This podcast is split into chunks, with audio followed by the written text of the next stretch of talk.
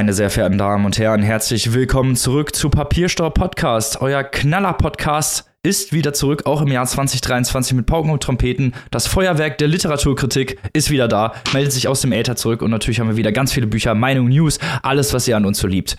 Und wie immer bin ich natürlich nicht allein, um diesen ganzen Spaß hier mit euch zu bereiten, weil das wäre ja richtig traurig. Und haben meine liebsten, besten und schönsten Mitpodcasterinnen wieder mit dabei. Zum einen aus dem schönen Hannover, Annika. Hallo.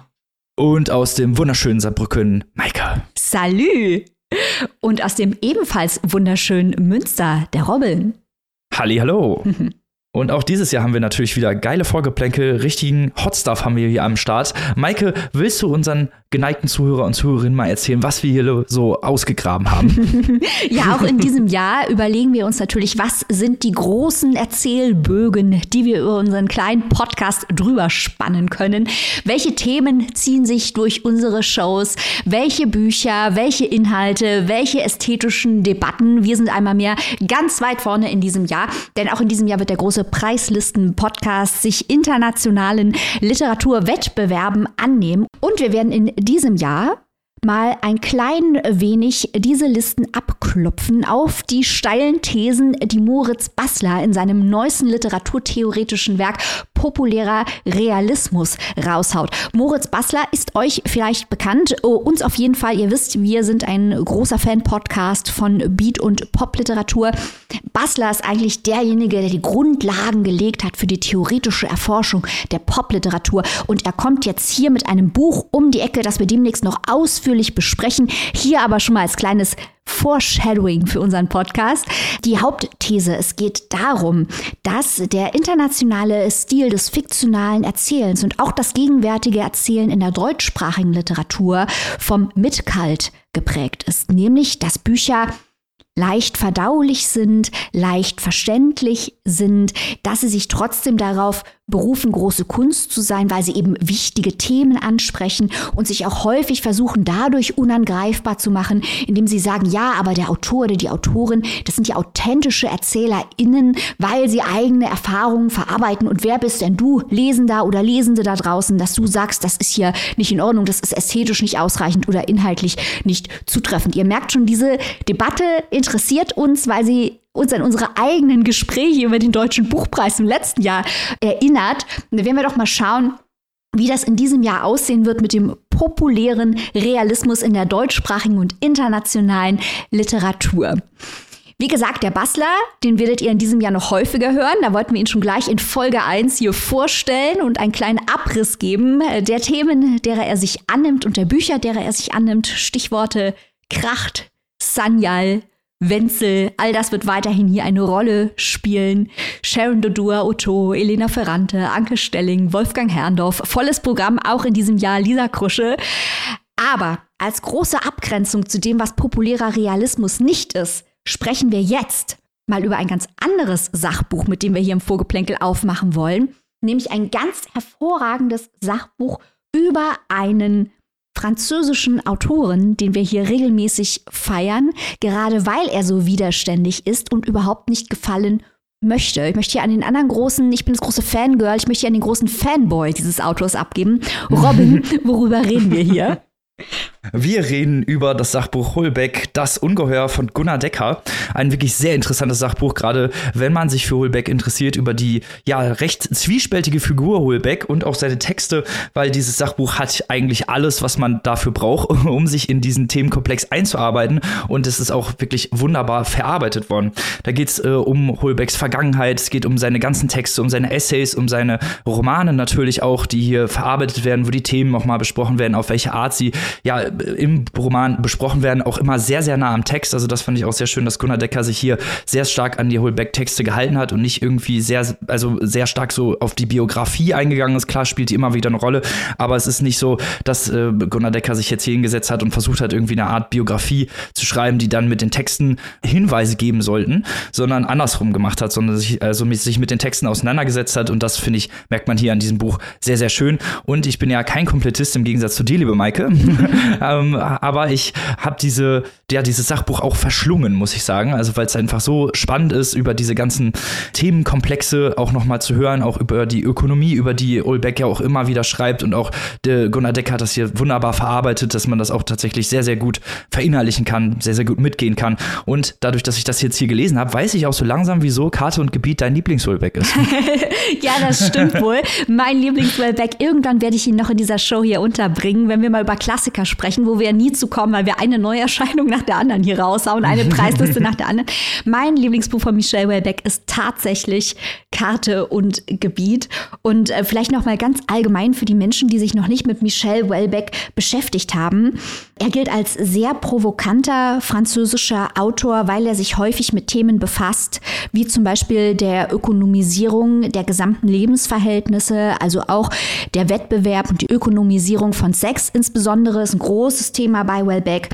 Äh, er hat ein Buch geschrieben äh, mit dem Titel Unterwerfung wo es um die Islamisierung von Frankreich geht, das große Kontroversen ausgelöst hat.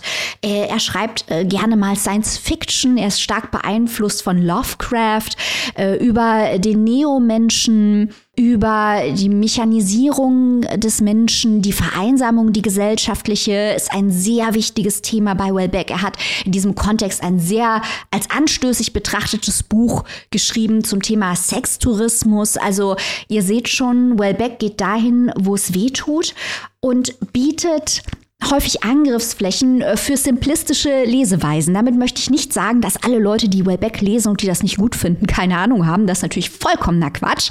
Aber man muss diese Texte auf Niveau diskutieren, weil da passiert richtig viel. Wellbeck ist ein Provokateur, der schmeißt eine Nebelkerze nach der anderen raus und guckt, ob die Leute sich drüber aufregen. Aber wenn man genauer hinschaut, ist da sehr, sehr viel mehr los als die offensichtlichen Aufreger, die er platziert, um in der Medienökonomie wahrgenommen zu werden. Und es hat mir extrem gut gefallen äh, in Gunnar Deckers Sachbuch Wellbeck, das Ungeheuer, dass er darüber schreibt, dass eben Wellbeck Rückzug und Angriff zugleich spielt in seiner literarischen Strategie und dass das die simplen Weltbilder und äh, ideologisch gestimmten Ankläger und Anklägerinnen eben überfordert, dass man ihn subtiler lesen muss und dass Wellbeck eigentlich ein Romantiker ist, wenn nicht sogar ein Moralist, der sich auch häufig mit Themen der Transzendenz, des Verlusts der Transzendenz, der menschlichen Vereinsamung äh, beschäftigt. Und ich fand, das war hier sehr spannend dargestellt. Also ich fand auch, dass es ein richtiger Page-Turner ist.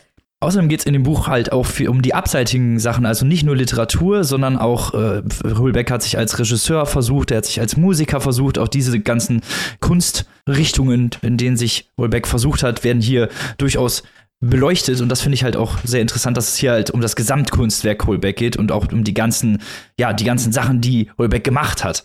Und äh, ja, sehr spannend. Also wie gesagt, durchaus mal reinschauen.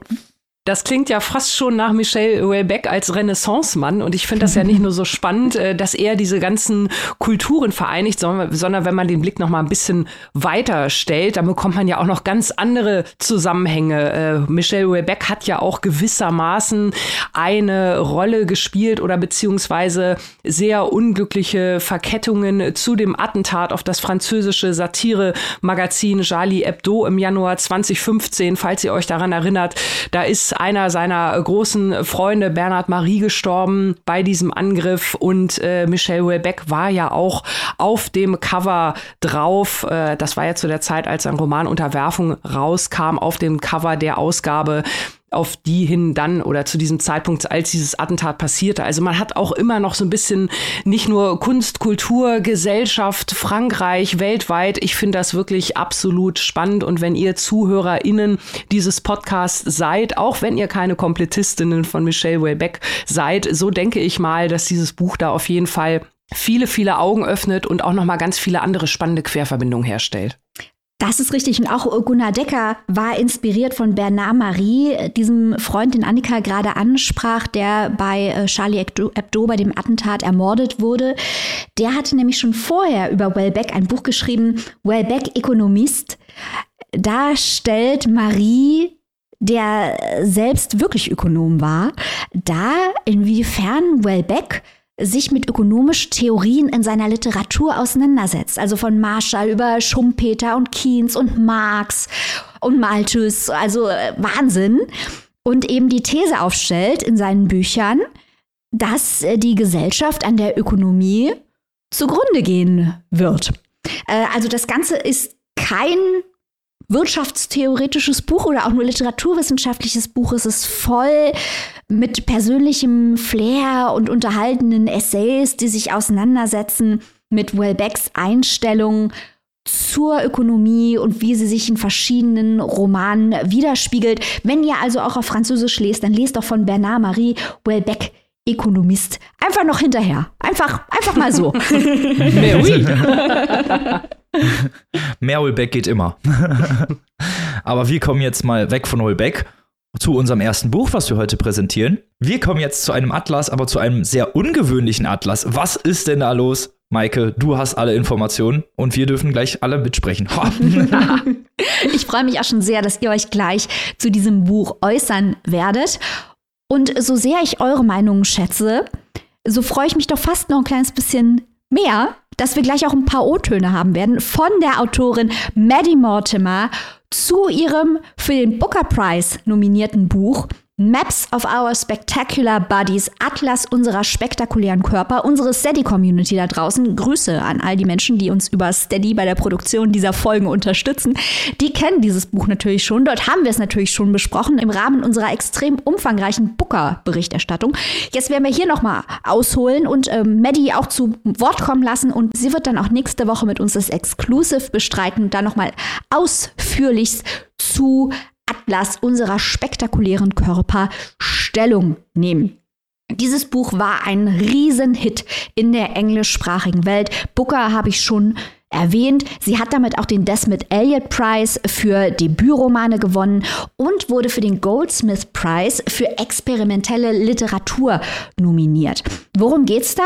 Das Buch erzählt von einer jungen Mutter, die an Krebs stirbt und setzt dabei auf eine unglaublich innovative Erzählweise. Also ein ganz ambitionierter Debütroman dieser jungen Londoner Autorin.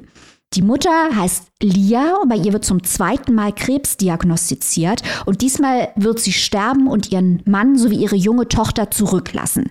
Und klug und sensibel zeigt Maddie Mortimer, deren eigene Mutter an Brustkrebs verstarb, als sie 14 war, äh, wie die Familienmitglieder den Weg in den Tod erleben. Aber der wahre Star hier ist wirklich die ästhetische Umsetzung. Denn Mortimer experimentiert mit Fragen der Körperwahrnehmung und wie man die literarisch umsetzen kann.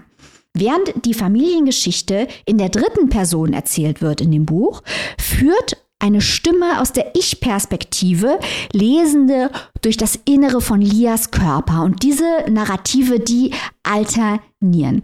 Was es mit dieser Ich-Perspektive und dieser losgelösten Stimme aus dem Körperinneren auf sich hat, das lassen wir uns jetzt mal von Maddie Mortimer selbst erklären. I've never named it as the cancer. It's this kind of destructive core that moves through Leah's body and it sort of shape shifts but and kind of plays multiple tricks on the reader. It started off as a guide through the body, as as this kind of the worst of Leah that slowly sort of consumes the text. And it suddenly became obvious that the book was one about perspective, the the way that the first and the third person person are in communication throughout.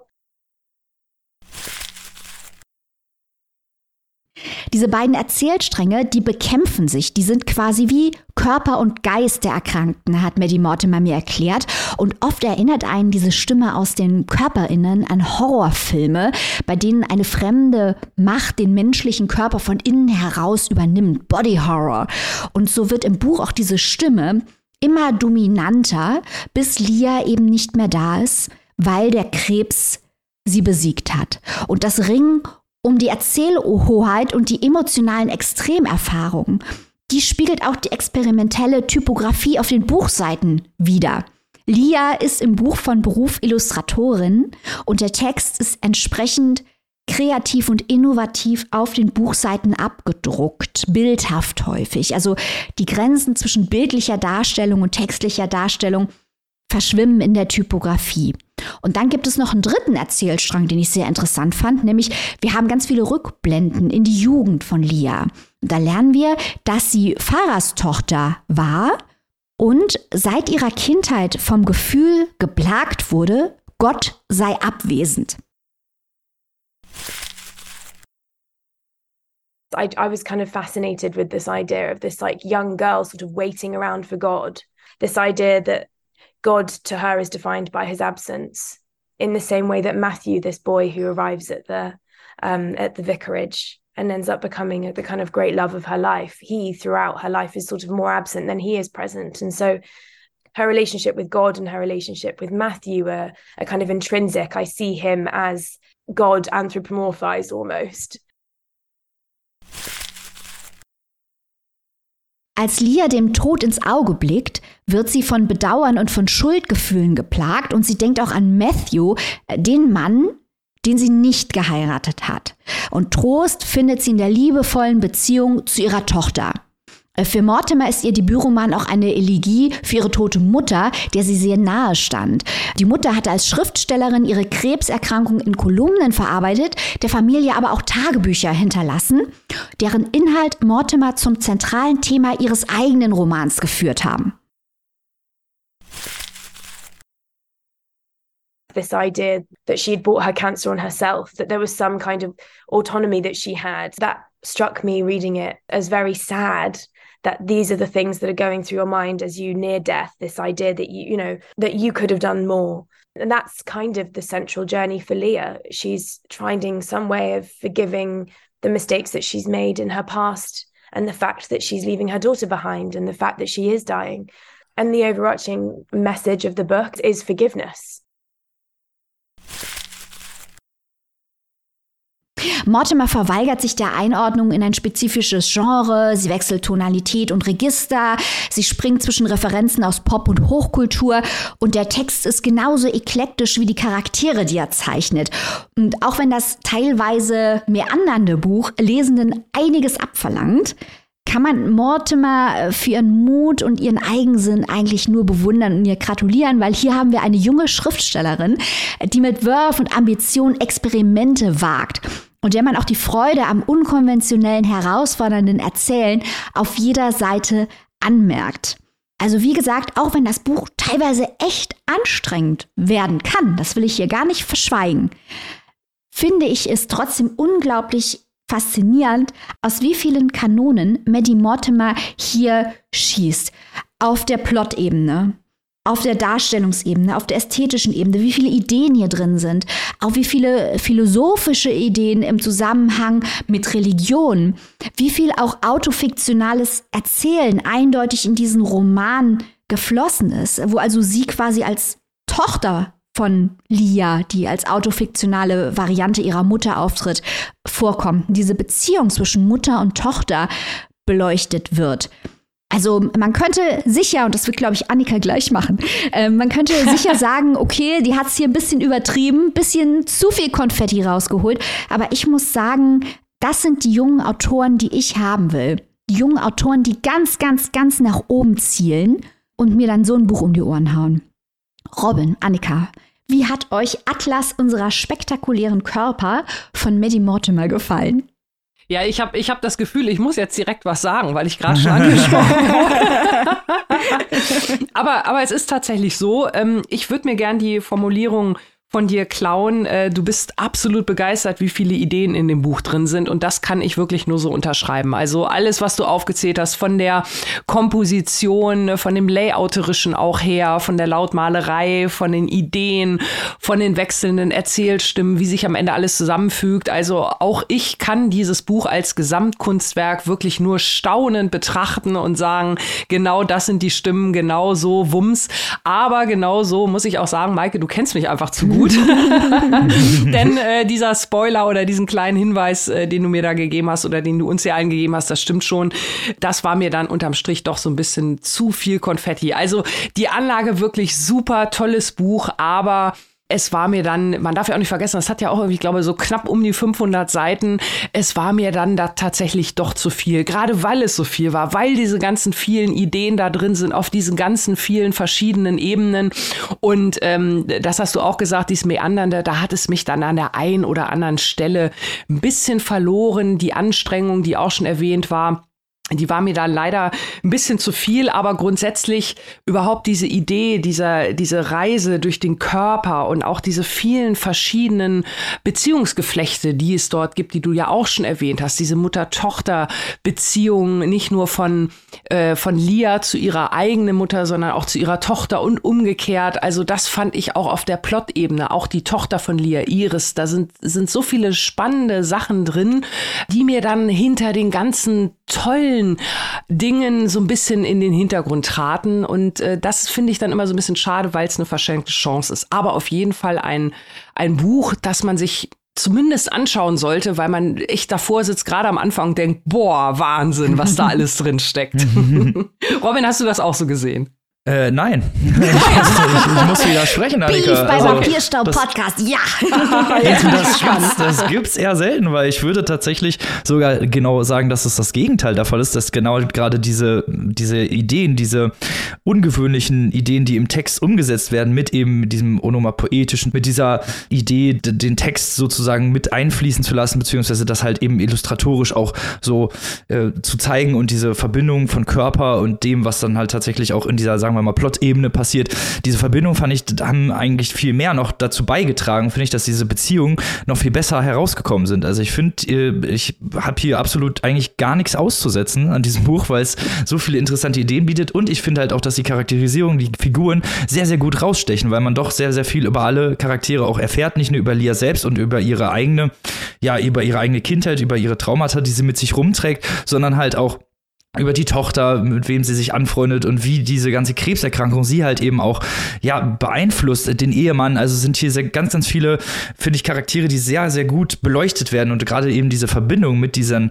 mit diesen äh, poetischen Ebenen, nennen wir es mal. Es sind ja diese zwei, zwei Ebenen, einmal diese Körperebene, Ich-Ebene und einmal diese ähm, aus der dritten Person geschilderte Plot-Ebene, hat die Verbindung noch viel besser funktioniert.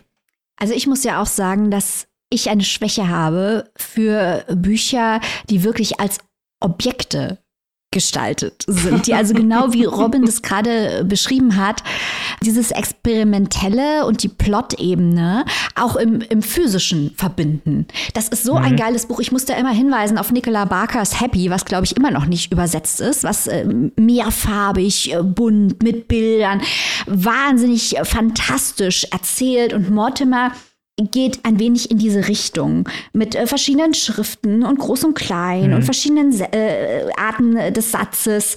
Das hat äh, was Lyrisches. Es geht häufig über eine Art der Poesie und das macht mir dann auch Spaß, dieses Buch in die Hand zu nehmen und die Seiten umzuschlagen. Also ich würde wirklich davon abraten, dieses Buch als Hörbuch zu hören oder auf einem E-Reader zu lesen. Mhm. Das muss man ja. als Objekt in der Hand haben weil es einfach als Buchkunstwerk so ambitioniert und schön gestaltet ist. Sowas macht mir unglaublich viel Spaß.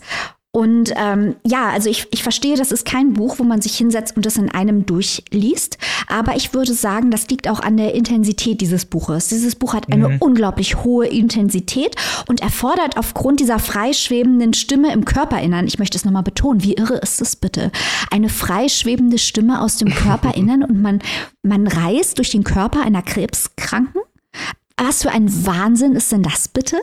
Da muss man sich einfach gut konzentrieren. Also ich bin wirklich begeistert. Ich bin jetzt aber auch sehr voreingenommen, weil Maddie Mortimer einfach so unfassbar nett ist.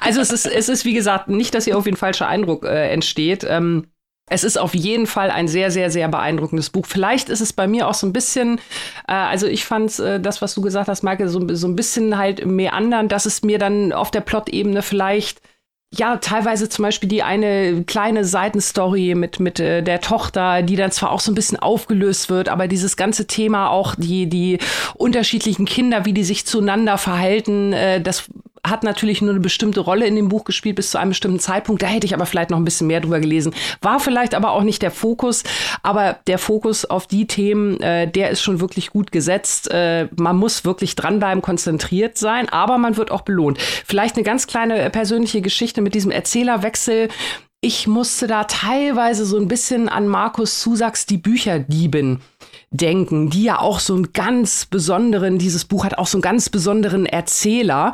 Da bin ich nicht so gut mit zurechtgekommen. Das macht Maddie Mortimer hier deutlich besser. Aber es ist natürlich ja, sehr experimentell auf der, auf der Ebene. Also vielleicht so als, als kleiner ähm, Hinweis äh, für euch da draußen, vielleicht mhm. habt ihr die Bücher, die bin auch gelesen, wisst, welchen Erzähler ich da meine dass ihr da euch vielleicht so ein bisschen was Besseres vorstellen könnt. Aber noch besser, schaut euch das Buch selber an. Und Maike, das möchte ich auch nochmal unterstreichen, auf jeden Fall die gedruckte Ausgabe. Ich glaube, das übersetzt sich auch nicht so gut beim E-Reader. Ja, ja. Ähm, aber Annika, das möchte ich jetzt auch noch auf jeden Fall dir zugestehen. Ich habe ja auch eigentlich eine sehr niedrige Toleranz für meandernde Texte. Äh, und dieses Buch ist teilweise stark meandernd. Und es ist auch bestimmten Teilen Nebenplots, wie du es gerade beschrieben hast, und mhm. so vielleicht ein bisschen zu viel. Aber da das ein Debütroman ist und wenn Eben. jemand rauskommt, wenn eine junge Autorin rauskommt und uns hier so ein Ding um die Ohren haut, ne, stehe ich auf und applaudiere. Ich finde es einfach geil. Das sind einfach die Leute, die sich was trauen und halt auch ins Risiko gehen. Das hier ist ein Buch, das von Seite 1 auch ins Risiko geht, zu viel zu sein, mhm. zu anstrengend zu sein, zu viel zu wollen. Mhm. Ich möchte lieber Leute, die ins Risiko gehen und dann, genau wie du sagst, Annika, an manchen Stellen auch bestimmt die Linie überschreiten, wo man sich sagt, hm, das da hätte jetzt nicht auch noch sein müssen. Das möchte ich lieber, dieses Mutige, äh, als die sicheren Autoren, wo ich mir denke, ja, ist ganz nett. Und dann habe ich es in zwei Wochen vergessen. Mhm. ja. Ja, das vergisst man definitiv nicht so schnell. ich fand, es ist auch einfach eine sehr herzzerreißende Geschichte. Also ich fand, man hat, man war da so schnell drin und hat da genauso mitgelitten, fand ich. Also so diese ganze Art von, äh, wie das erzählt wurde, wo auch dann so erst nach und nach diese ganzen Nebenplots eingewoben werden, auch wie sie eingewoben werden. Also ich fand es wirklich toll, muss ich sagen. Also ich fand es auch tatsächlich nie, gar nicht drüber. Also Hört auf Robin, dann, was das angeht. Nicht auf Annika und mich, hört auf Robin, äh, kommt in unsere Steady-Community, hört das Interview mit Maddie Mortimer, die wirklich unfassbar nett ist, also unglaublich, äh, die da noch mehr erzählt über den Schreibprozess und über ihr Buch Atlas unserer spektakulären Körper. Wo und für wie viel kann sich der geneigte Zuhörer oder die geneigte Zuhörerin das denn erwerben, liebe Maike? Äh, das Buch ist erschienen bei Atlantik in einer Übersetzung von Maria Meinl kostet es in der gebundenen, von uns empfohlenen Ausgabe 25 Euronen und in der keimfreien E-Book-Edition 16,99. Das klingt doch vernünftig. Damit kommen wir doch zum zweiten Roman dieser Folge. Und jetzt geht es nach New York der 80er Jahre und eine sehr ungewöhnliche Freundschaft. Annika weiß mehr. Genau, genau. Eine kleine Zeitreise unternehmen wir jetzt äh, im mehrfachen Sinne. Und zwar stelle ich euch heute vor von Mary Getskill Veronica. Mary Gateskill hatten wir hier schon mal im Podcast. Ihr erinnert euch vielleicht. Sie hatte mit Das ist Lust ein Buch geschrieben, das wir hier vorgestellt haben. Das war zu Zeiten der MeToo-Debatte und hat da für ordentlich Diskussionen gesorgt. Und äh, Mary Gateskill hat diesen Roman Veronika, den ich heute vorstelle, der ist jetzt nicht ganz neu. Der hat schon ein paar Jahre auf dem Buckel. Der ist nämlich aus dem Jahr 2005, ist aber jetzt erstmals ganz frisch ins Deutsche übersetzt worden. Also für uns deutschsprachigen LeserInnen eine Neuerscheinung. Und Mary Getskill schreibt also nicht nur Bücher oder schreibt nicht nur Bücher, hatte ich ja gerade schon gesagt, das ist Lust, äh, die auch aktuelle Debatten befeuern, sondern Mary Gateskill hat auch eine super interessante Biografie. Sie war nämlich auch als unter anderem Striptease-Tänzerin, als Blumenverkäuferin, als Model und als Buchhändlerin tätig. Und wenn wir hören Striptease, Tänzerin etc., das geht natürlich so ein bisschen in die Virginie Despont-Richtung. Deswegen finden wir sowas spannend, wenn Autorinnen da aus ihrem bewegten Leben erzählen. Und auch Mary Gateskill macht das hier in Veronica, denn zumindest Blumenverkäuferin und Model, diese Berufe spielen hier auch eine Rolle. Schauen wir jetzt mal aufs Buch. Wir haben hier Allison, nicht Veronika, die kommt gleich noch, aber unsere Protagonistin ist Allison und wir begegnen ihr in der Gegenwart und diese Gegenwart, das hatte ich ja gerade schon gesagt, ist Anfang der 2000er Jahre Und Allison, ja, ist Mitte 30, ein bisschen kränklich, leidet an Hepatitis und denkt an ihr Leben zurück, während sie sich auf den Weg macht. Sie läuft also quasi durch die Stadt, ist unterwegs von Job zu Freundin etc. pp. und denkt zurück an die ja, waren es glorreiche Zeiten, weiß man nicht so genau, Anfang der 80er Jahre, als sie also als aufstrebendes Model zunächst arbeitete und dann einen tiefen Fall erlebte. Und wir erleben sie, wie sie auch über ihre Beziehung zu eben jener Veronika zurückdenkt, die eine gute Freundin war. Aber wie hat das überhaupt alles angefangen mit dieser Allison, die hier unsere Protagonistin ist. Also Allison, ja, ist aufgewachsen in einer Familie mit zwei Schwestern. Auch hier haben wir wieder natürlich gleich mehrere Mutter-Tochter-Beziehungen, die hier eine Rolle spielen. Aber nicht nur diese Beziehung, sondern Beziehung allgemein ist das große Thema. Allison entflieht ihrer Familie als junge Frau und wird Model. Sie wird entdeckt, sie schafft es, sie schafft es sogar bis nach Paris und wir lernen durch Allisons Augen also diese Modelszene Anfang der 1980er Jahre kennen mit viel Glamour, mit viel Glitz, aber auch mit viel Missbrauch. Und ähm, Allison ist da also drin in diesem Model-Game, äh, steigt auch sehr, sehr schnell auf, weil Alain, der Chef der französischen Agentur, Gefallen an ihr findet und sie natürlich entsprechend fördert. Aber wir kennen das, wenn so eine schützende Hand äh, über einem hält, wenn diese Hand sich zurückzieht, dann geht es auch ganz schnell wieder nach unten. Und so ist es also auch mit Allison geschehen, nachdem sie ein paar schöne Momente als aufstrebendes Model hatte, dann ihren Elan ein wenig, äh, ja, er hat sich dann was Neues gesucht, sagen wir es mal so ein bisschen platter. Und Allison kriegt also keinen Fuß mehr richtig auf die Erde kommt zurück nach Amerika, sucht sich einen äh, Aushilfsjob in einer Werbeagentur und lernt dort eben besagte Veronica kennen. Allison ist zu dem Zeitpunkt gerade mal 21 Jahre alt, Veronika deutlich älter, 37 und eine richtige Erscheinung. Eine Frau, so sagt Allison, sie ist laut und sinnlich zugleich. Sie wird von anderen als in Anführungszeichen schwulen Mutti beschrieben, so möchte ich das mal nennen. Das ist hier ein Zitat aus dem Buch. Sie ist also grell, sie ist schrill, sie ist so ein bisschen irgendwie aus der Zeit gefallen und Allison weiß aber auch nicht so richtig, was von Veronika zu halten ist, zumal Veronika auch in einer ja, etwas undurchsichtigen Beziehung mit ihrem Partner Duncan steckt, einem bisexuellen Mann der sie dann letztlich auch mit dem HIV-Virus ansteckt. Veronika wird dann also krank. Und diese Beziehung zwischen Allison und Veronika im Laufe der Jahre bis zum bitteren Ende stellt also einen der Haupthandlungsstränge des Buches da. Es gibt aber noch viele andere Themen. Ich habe es ja gerade schon erwähnt. Es wird die Modelwelt, die Modewelt dargestellt, vor allem die der minderjährigen Mädchen, die da teilweise gegroomt werden, die sehr viel missbraucht werden. Es geht viel um Macht, um Sex, um Ausnutz natürlich, nicht nur am Beispiel von Allison, sondern auch von anderen jungen Models. Es geht um Beziehungen allgemein, zwischen Freundinnen, zwischen Menschen, die sich lieben, Partnerschaften, zwischen Kindern und Eltern und natürlich diese Gegensätze, immer das echte Leben und die künstliche Welt, Mode, Model und auch wie sich Beziehungen im Laufe der Zeit verändern? Und wie steht man überhaupt zu Menschen, mit denen man Beziehung hat, wenn sich diese Menschen auch verändern, wenn die Gefühle vielleicht changieren zwischen Liebe und Scham und Verpflichtungen? Das sind also die Themen, die Mary Gateskill hier in ihrem Roman Veronika auslotet.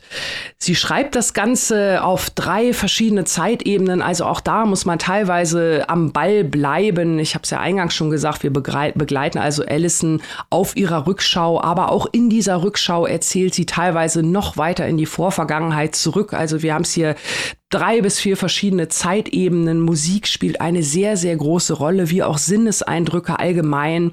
Es wird also gerade dieses Leben in den 80er Jahren wird auch als sehr düster dargestellt. Äh, wir kennen das vielleicht auch aus anderen Werken, natürlich immer hier Glitz, Glamour, Partys, Drugs and Rock'n'Roll. Hier ist es vor allem dieser Miss, diese missbräuchliche Situation im Modebusiness, also sozusagen aus der anderen Perspektive mal geschildert. Das schöne Mädchen, Schönheit als Fluch spielt hier natürlich eine große Rolle. Und das ganze Thema der in den zu Beginn der 1980er Jahren aufkommenden HIV bzw. AIDS AIDS-Krise. Das sind also hier die großen Themen dieses auch sehr, sehr umfangreichen Buches. Das ist also schon ein ziemlicher Schmöker. Und damit komme ich auch schon zu meiner Kritik an dem Ganzen. Ich muss leider sagen, so sehr ich mich auf dieses Buch gefreut habe, Thematik, äh, Veronica, Mary Gateskill, alles und so weiter, ich fand es doch über ziemlich weite Strecken sehr langweilig ähm, und es hat sich doch sehr gezogen, weil diese ganzen Themen, die ich jetzt alle erwähnt habe, werden hier also auf sehr, sehr, sehr, sehr, sehr vielen Seiten ausgebreitet. Es meandert sehr, sehr hin und her. Und im Gegensatz zu dem Buch, was wir gerade eben hatten, gibt es hier also nicht noch diese schönen typografischen Gimmicks und diesen ganzen Bogen, äh, der das Ganze zusammenhält. Zwar haben wir es hier auch mit einer tödlichen Krankheit zu tun, aber das Ganze ist natürlich komplett anders umgesetzt. Ich habe mich so ein bisschen gefragt, woran das liegt, woran das liegt, dass mich dieses Buch irgendwie doch sehr, sehr kalt gelassen hat, obwohl es eigentlich so eine spannende Zeit und Thematik umfasst. Ähm, ich weiß nicht, ob es vielleicht daran liegt, dass es nun doch schon 2005 äh, ein paar Jahre auf dem Buckel hat. Ich habe gerade gesagt, es ist sehr viel Sinneseindruck, es ist schmutzig, es ist dirty, es hat auch Charaktere, die dahin gehen, wo es weh tut. Sowas mögen wir natürlich, sowas finden wir gut. Das mag vielleicht 2005 noch groundbreaking gewesen sein. Das hat mich jetzt, also das haben wir in letzter Zeit häufiger und besser und auch anders gelesen. Stichwort Otessa Moschweg möchte ich hier nur mal an einer Stelle fallen lassen. Von daher muss ich sagen, habe ich mich doch da eher so ein bisschen durchgelangweilt. Es ist kein schlechtes Buch, aber ich hatte mir da doch weitaus zeitgeistigeres oder auch noch mehr in your face erhofft. Aber ich habe das große Glück, dass ich mir da jetzt nicht alleine meine Gedanken drum machen muss, sondern Maike hat es auch mitgelesen. Maike, Veronica, was sagst du dazu? Mary Gateskill, hat dich das auch so ein bisschen gelangweilt oder ist mir da irgendwas entgangen? Annika, ich finde es hochinteressant, dass du eben gesagt hast, das wäre ja ein richtiger Schmöker. Das Buch liegt hier neben mir. Ich habe jetzt nochmal nachgeschaut, 301 Seiten. Das heißt, es ist nicht so lang.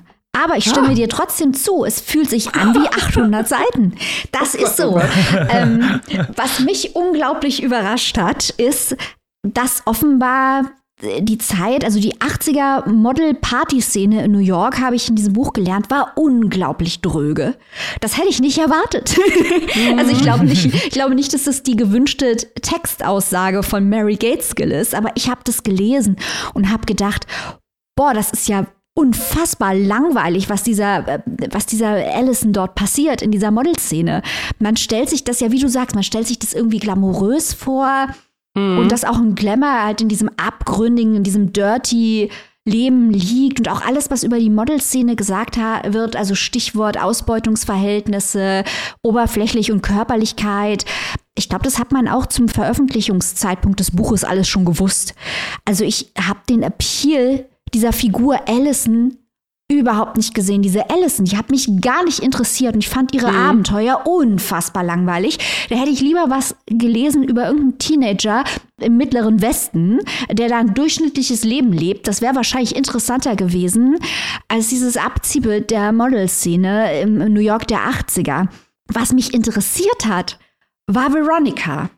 Das fand ich spannend, dass mhm. Veronica eben diese On-Off-Beziehung hat oder diese offene Beziehung mit äh, Duncan, mit dem bisexuellen Duncan und sich bei ihm mit HIV infiziert und dann später sagt, ja, sie hat es ja auch eigentlich auf eine gewisse Art und Weise gewusst und ist dieses Risiko eingegangen und führt dann einige Diskussionen mit Allison, die halt zeigen, was für ein komplexer Charakter Veronica ist und wahrscheinlich auch Duncan wäre, wenn man mehr über ihn erfahren würde, weil der hat ja, man würde heute wahrscheinlich sagen, Hochrisikoverhalten im sexuellen Bereich an den Tag gelegt zu dieser mhm. Zeit und das sind unglaublich interessante Charaktere, alle beide. Ich hätte gerne mehr über das Milieu gewusst, in dem sich Duncan bewegt hat und auch Veronica. Über deren Beziehung hätte ich gerne mehr gewusst. Aber dauernd kam da Alison und ich musste irgendwas erfahren über ihren melancholischen Vater, der immer Musik mhm. hört und ihre, ihre, Mutter betrügt und so. Ich dachte, ist mir doch egal, geht alle weg. Ich möchte jetzt hier nochmal Veronica und Duncan haben. Ich hatte einfach das Gefühl, dass dieses Buch eine erzählerische Unwucht hat und dass die Erzählerin selbst, die so viel Platz bekommt, die uninteressanteste Figur in dem ganzen Buch ist. Und ich muss auch sagen, dass ich innerlich natürlich Bücher, die sich um die AIDS-Krise drehen, äh, immer vergleiche mit äh, Rebecca Mackays äh, ja. The Great Believers, ja. was ein unfassbar großartiges Buch ist in diesem Fall über äh, schwule Männer während des Ausbruchs der AIDS-Krise. Ein fantastischer, epischer Roman, gegen den das, was Gateskill hier liefert, einfach unfassbar abfällt. Das ist äh, emotional und erzählerisch nicht mal ansatzweise auf diesem Niveau. Ähm, das, worüber man nichts weiß, erfährt man auch nichts. Und das, worüber man eh schon jede Menge vorgefasste Meinungen hat, wie eben diese Modelszene, äh, da bekommt man eine Bestätigung der eigenen vorgefassten Meinung und das ist natürlich immer langweilig. Also mich hat das genauso enttäuscht wie dich, Annika. Ja, ja, genau. Also können wir einfach nur so sagen, die Optimisten, äh, das ist noch der deutsche Titel vielleicht hinterher geliefert von mhm. The Great Believers, Rebecca Mackay, kann ich dir absolut nur zustimmen. Also wenn ihr über diese Thematik AIDS-Quiz in den 80ern lesen wollt, dann greift zu Rebecca Mackay. Wenn ihr Mary Gateskill äh, lesen wollt, dann vielleicht lieber Das ist Lust. Das mhm. ist auch noch ein bisschen zeitgeistiger. Und äh, bei Veronica, genau wie du sagst, die Titelheldin ist eigentlich wirklich der, der Spot. Also da hätte ich auch gerade auch die Beziehung mit Duncan. Das, da hätte man noch so viel mehr rausholen ja. können.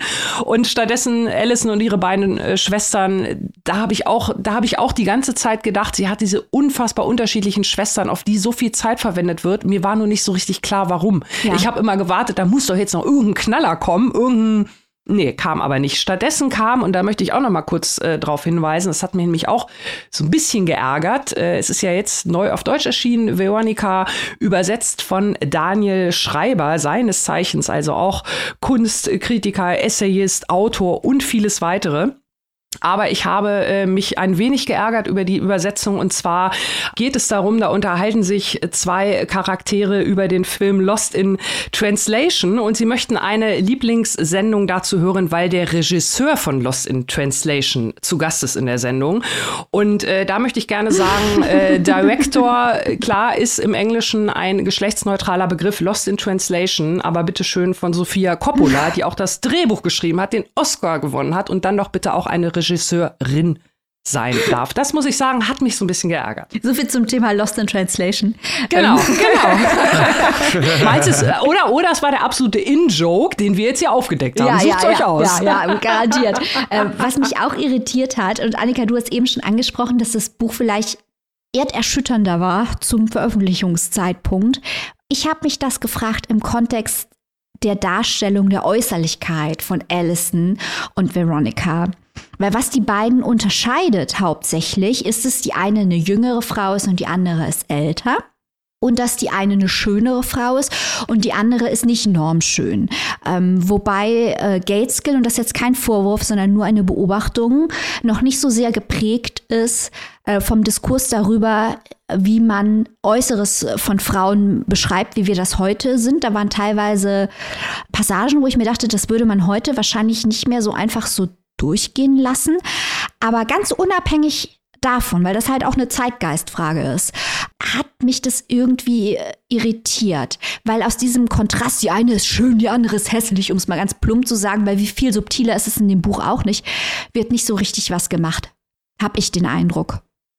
Ja, ja, also ich hatte es, ich hatte es so ein bisschen in Zusammenhang äh, gebracht, auch mit diesen überhaupt wechselvollen auch, oder diesen ambivalenten Gefühlen, die Alison auch für Veronica hat oder ihre mhm. Beziehung allgemein. Mal, mhm. da war irgendwie eine Szene, wo sie sagt, sie sagt zwei völlig verschiedene Sachen, je nachdem, mit wem sie spricht. Ne? Also ja. bei Veronica findet es vielleicht irgendwie peinlich, bei ihrem Vater findet es toll oder umgekehrt. Und äh, ich glaube, diese Ambivalenz, das ist natürlich, wenn man die beiden Charaktere nebeneinander stellt, sehr, sehr holzhammerartig. Aber ich finde, weil es immer so ein bisschen hin und her geht und weil ja äh, Veronika, auch wenn sie nicht diesem klassischen Schönheitsideal entspricht, doch ja als auch ja, teils auch von Allison selbst, teils als absolut enigmatisch beschrieben wird, auf der anderen Seite dann aber wieder als absolut Peinlichkeit. Und das fand ich eigentlich so ganz interessant, aber wie du gesagt hast, das kann man natürlich noch weitaus nuancierter rausholen und ich finde teilweise auch zwischen den Zeilen rauslesen. Aber was das angeht, ich glaube, es ist wirklich vielleicht einfach, äh, ja, ist dann doch schon irgendwie für über 15 Jahre alt das Buch. Ja, mich hat das nämlich auch interessiert, genau das, was du beschreibst. Zum einen, ist sie die Freundin von Veronica, die auch zu ihr hält, auch als die Krankheit mhm. ausbricht und sich die anderen abwenden und auch Angst haben. Mhm. Andererseits erlebt sie sie aber als peinlich und dann wiederum äh, sieht sie aber auch, habe ich manchmal den Eindruck, dass Veronica eigentlich die interessantere Person ist. Viel interessanter mhm. als sie, obwohl sie das schöne Model ist. Ähm, ja. Ich sage nicht, dass das nicht zusammenpasst. Das ist ja eigentlich die Stärke der Ambivalenz in dem Charakter. Ich finde nur, dass das nicht genug herausgearbeitet wird, dass die Dinge, die an der Geschichte interessant sind, überschattet werden. Genau wie du eben gesagt hast, von irgendwelchen Schwestern und irgendwelchen ja. Eltern und so.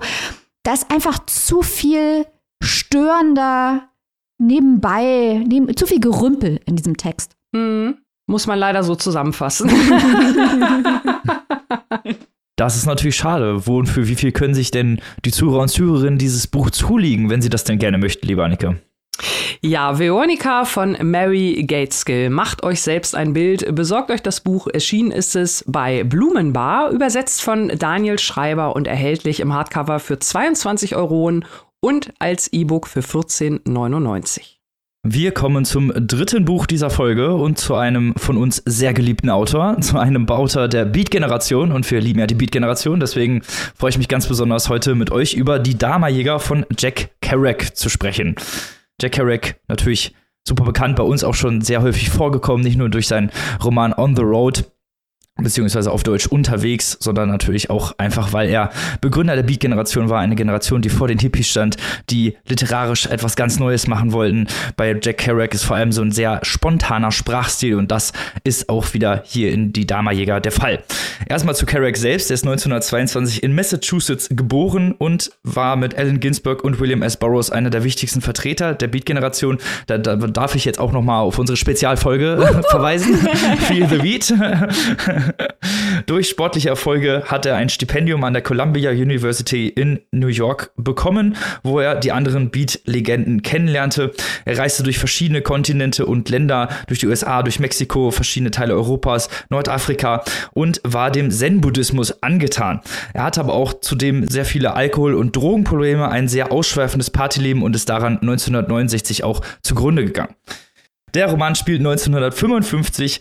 Wir haben den Protagonisten Ray Smith im Vordergrund der reist ja eigentlich so ein bisschen ziellos durch die USA, wo wir ihn kennenlernen, reist er gerade nach San Francisco mit dem nächtlichen Ghost Train, wie das im Text so schön heißt, verbringt eine Nacht in Santa Barbara am Strand und kommt am nächsten Tag nach San Francisco. Dort trifft er auf alte Freunde, zum Beispiel Allen Ginsberg, der im Buch Alva Goldbook genannt wird und sein bekanntes Gedicht Haul wird zu Jaul. Aber äh, man, wenn man sich ein bisschen auskennt, weiß man, dass es sich hier um Ginsberg handelt. Er lässt sich so ein bisschen treiben Leben ähm, und lernt dann den asketisch lebenden Freigeist Jeffy Ryder kennen. Zusammen mit Jeffy Ryder und dem verschrobenen Jodler Morley reisen sie in die unberührte Natur, um vom Stadtleben zu entkommen, sich so ein bisschen der Einsamkeit hinzugeben. Und sowohl Ray als auch Ryder sind Anhänger des Buddhismus und philosophieren extrem viel über Thesen, über die Auslegung des Buddhismus, über berühmte Buddhisten selbst, wie man eigentlich auf den Faden wandelt. Denn Dharma, dieses Dharma-Jäger in diesem Text, ist nämlich eigentlich ja so die Lehre Buddhas, wie man auf den Faden Buddhas wandelt, wie man eigentlich ein guter Buddhist wird. Sie versuchen auch, als sie später wieder zurück in der Stadt sind, ihre Freunde und auch teilweise die Familie damit ja anzustecken, mit diesem Buddhismus anzustecken, was aber auch eher mäßigen Erfolg hat, muss man dazu sagen. Äh, Ray fühlt sich nach der Reise sehr erleuchtet und spielt mit dem Gedanken, ein Eremitenleben zu führen, gerät jedoch schnell wieder in die Fänge von Alkohol und Partyexzessen. So viel eigentlich erstmal zum Plot. Der ganze Roman besteht aus Szenen während des Reisens, während ja, Smith durch die Gegend reist, bei abendlichen Exzessen, in der Natur. Gespräche sind auch ein ganz, ganz großer Teil dieses Buches. Da geht es um Lebensphilosophien, um die Auslegung vom Buddhismus, um ganz, ganz viele interessante Themen. Und äh, auch immer mal wieder sind gesellschafts- und konsumkritische Aussagen da drin, die so ein bisschen die Gesellschaft der 50er Jahre in den USA so in den Fokus stellen, sie so kritisieren, aber sich auch generell gegen den bürgerlichen Zeitgeist, gegen die bürgerlichen Vorstellungen auflehnt.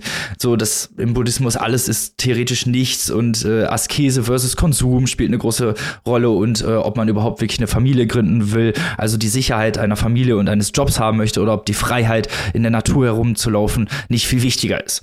Das Ganze hat einen sehr zeitgeistigen Touch, weil man vor allem durch die Szenen auch mit diesen ganzen Poeten, den Dichtern, mit den Literaten, mit den Kritikern dieser Zeit und auch die mit der Beat-Generation viel zu tun hatten, sehr, sehr viel lernt, auch über diese Verhältnisse, die die miteinander hatten, was sie für Partys gefeiert haben, wie sie ihre Partys gefeiert haben, wie sie sich teilweise auch so durchs Leben gehangelt haben. Sehr, sehr äh, spannend und das ist eigentlich bei Kerouacs Roman immer so. Also man könnte, glaube ich, Kerouacs Romane fast so aneinander lesen. Das hat er auch selber gesagt, dass eigentlich sein ganzes Övre ein ganzer Roman ist und es auch sehr, sehr viele biografische Bezüge natürlich hat, weil Kerouac häufig über das geschrieben hat, was er halt eben auch erlebt hat.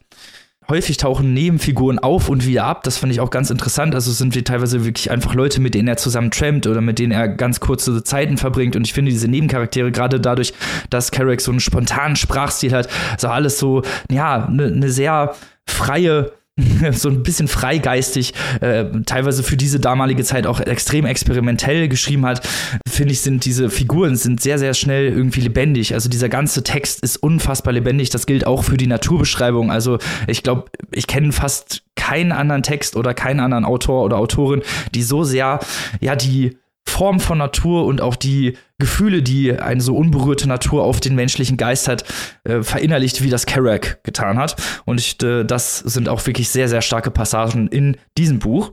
Und es geht auch immer wieder so um, um diesen Zwisch zwischen einem Aussteigerleben und den Drang am gesellschaftlichen Teil Leben teilzunehmen, weil Kerouac immer sich hin und her gezogen gefühlt hat und auch seine Romanfiguren sich immer hin und her gezogen fühlen zwischen, wollen, sollen wir vielleicht nicht einfach in der Natur leben oder möchte ich nicht mit meinen Leuten irgendwie Party feiern. Der Roman endet kurz bevor äh, Engel der Trübsal beginnt, also kurz bevor Kerouac auf den Desolation Peak geht, um dort als Feuerwächter zu arbeiten und so mehrere Monate alleine auf diesem Berg lebt. Und das ist deswegen sehr interessant, weil man hier in die Dama-Jäger noch so ja, so ein bisschen diesen philosophischen, diesen buddhistischen Spirit mitkriegt, den, den Kerouac hatte, beziehungsweise seine Romanfigur hatte, dass er aussteigen wollte, dass er dem buddhistischen Faden nachjagen wollte, dem Dharma sozusagen. Und dann in Engel der Trübsal, wo er auf diesem Desolation Peak ist, was wir auch schon vorgestellt haben vor einem Jahr ungefähr, dann so ein bisschen die Ernüchterung kommt, dass er eigentlich nichts fühlt und sich dann so ein bisschen der philosophische Abfall des Jack Kerouac beginnt. Ich bin aber nicht der Einzige, der das gelesen hat. Liebe Maike, wie hat dir das Buch gefallen? Ja, also ich glaube, man muss ja sagen, von den Beat-Autoren, die du eben genannt hast, ist wahrscheinlich der wichtigste, der den größten Einfluss hat auf spätere Autorinnen und Autoren. Ohne Frage William S. Burroughs mit seiner mhm. Cut-Up-Technik und seinen experimentellen Eskapaden geschenkt. Aber mein Liebling Genau äh, wie dein Liebling Robin ist natürlich unser Jackie Boy, Jack Kerouac. Und ich darf es nicht versäumen, hier zu erwähnen, dass er natürlich auch der katholische Boy bei den Beats ist. Ne? Deswegen äh, Robin, ja. Jackie und ich sind hier als Katholiken am Start. Er hat zwar so ein bisschen im äh, Buddhismus äh, gefischt, genau wie Robin das gerade beschrieben hat, aber eigentlich war er der Katholik der Crew. Und äh, ja, man muss das ganze Ding, genau wie du gesagt hast, Robin, man muss es als einen großen Roman lesen. Die Dama-Jäger ist ganz bestimmt, wenn man das Gesamtwerk von Kerouac betrachtet, nicht sein Hauptwerk oder eines seiner Hauptwerke, aber wir, wir sind jetzt bei den Nebenarmen angelangt, weil sein Hauptwerk haben wir hier schon durchgekaut von vorne nach hinten. Könnt ihr schon alles unterm Backlog schauen. Und äh, man muss natürlich genau aufpassen, weil in den verschiedenen Büchern die Figuren, die vorkommen, gerne mal anders heißen, aber eigentlich die gleichen Personen sind. Also Ray Smith hier ist natürlich Jack Kerouac selbst, sein autofiktionales Ich. Und äh, Jeffy, sein buddhistischer Reiseführer durch die Welt des Buddhismus, ist Gary Snyder. Der berühmte mhm. Gary Snyder, Gewinner des Pulitzer-Preises, des American Book Awards, der lebt übrigens noch. Zarte 92. Grüße in die USA, lieber Gary.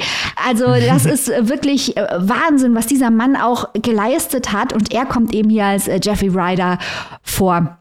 Und es macht natürlich immer Spaß, durch die Romane hindurch die einzelnen Figuren zu verfolgen. Also auch hier haben wir wieder ähm, neben Ginsberg haben wir Neil Cassidy und Peter Orlovsky mhm. und wer andere Bücher von äh, Carrack gelesen hat, der kennt die alle schon.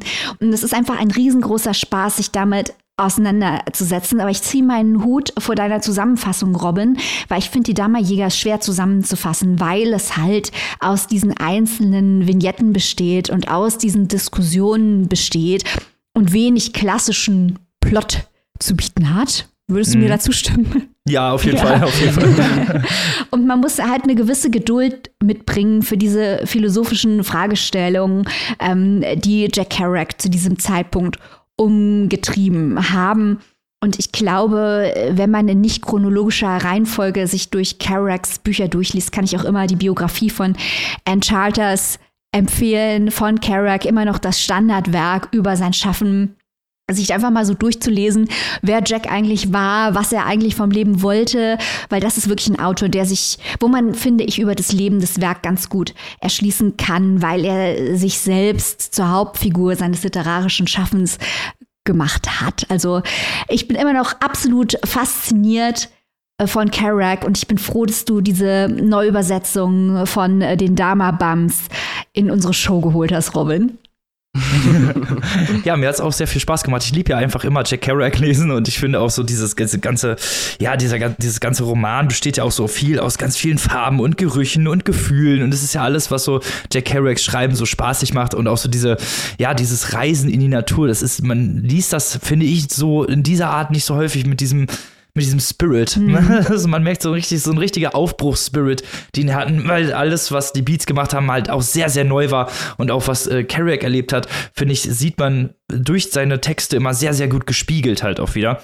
Und äh, deswegen fand ich das so interessant, diese Dharma-Jäger zu lesen, weil man eben, wenn man am Ende ankommt, dann dieser Desolation Peak und er mit so voll Hoffnung da reingeht und wenn man dann Engel der Trübsal gelesen hat, weiß, was danach oh. passiert und das alles sehr, sehr schlimm ist und äh, sehr schlimm auch nachzuvollziehen weil eigentlich Jack Kerouac so eine, ja, eigentlich eine sehr interessante Person ist, der mm, ja, schlechtes widerfahren ist, nenne ich es mal so. Ja, der, der schlechte Entscheidungen auch getroffen hatte. Man hätte sich, mhm. also man, man, man rootet immer für ihn in seinen ganzen Büchern, ja. obwohl man weiß, ja. wie es ausgeht. Ja, genau, das ist halt so das Tragische. Und dann weiß man, ah nein, das ist ja ganz anders gekommen. Und man sitzt da so, ah, schade, dass du nicht, schade, dass es nicht geklappt hat, irgendwie mit diesen buddhistischen Faden und so. Und du hast ja auch recht, also auch dieser ganze Buddhismus, über den die sprechen, dieser Zen-Buddhismus ist sehr westlich geprägt und auch sehr von den äh, katholischen Fragestellungen. Ne? Wieso sind wir hier? Was ist eigentlich der Lebenssinn, etc. pp. Und das ist eigentlich äh, sehr interessant, wenn man das halt im kulturellen betrachtet, wo der Buddhismus eigentlich herkommt, was eigentlich die Fragen des Buddhismus sind. Also ich finde, die Leute da draußen sollen einfach noch mehr Jack Kerouac lesen. Ich habe letztens festgestellt, dass es immer noch Werke von Kerouac gibt, die nicht übersetzt sind. Deswegen Verlage da draußen, Gesamtausgabentime, würde ich mal sagen. Das nächste Weihnachten time. kommt bestimmt. Genau. Ja, zumindest für uns. Wir stellen es jedenfalls vor, wenn ihr es rausbringt. genau so sieht's aus. Also, falls ihr euch da auch mal durchlesen wollt, wir können das nur empfehlen. Die Dharma-Jäger von Jack Kerouac erschienen bei uns in Guten Freunden im Rowold Verlag. 300 Seiten hat das gute Stück und ist für 24 Euro in der Hardcover-Variante erhältlich und 19,99 als digitale Version. Damit sind wir am traurigen Teil angekommen. Wir sind schon wieder am Ende der Show. Oh. Sheesh. Oh. das geht immer so schnell. Das stimmt, aber am Montag hört unsere Steady-Community schon das gesamte Interview mit der fantastischen, der wunderbaren und großartigen Maddie Mortimer. Und dann sind wir schon nächste Woche wieder da mit weiteren unglaublich großartigen Neuerscheinungen. Unfassbar. Ja, geil. Also, da geht's ja hier zack auf zack, du. Schlag auf Schlag. Und wir wollen natürlich am Ende, wie immer, unsere besten und tollsten Community danken, die uns mit Leidenschaft und finanziell unterstützt. Ihr seid die Besten. Wir haben euch lieb. Word. Und dann sind wir natürlich nächste Woche wieder am Start. Bis dahin, liebe Leute, wie immer gilt natürlich, bleibt gesund, lest was Gutes und gehabt euch wohl. Auf Wiederhören. Tschüss. Tschüss.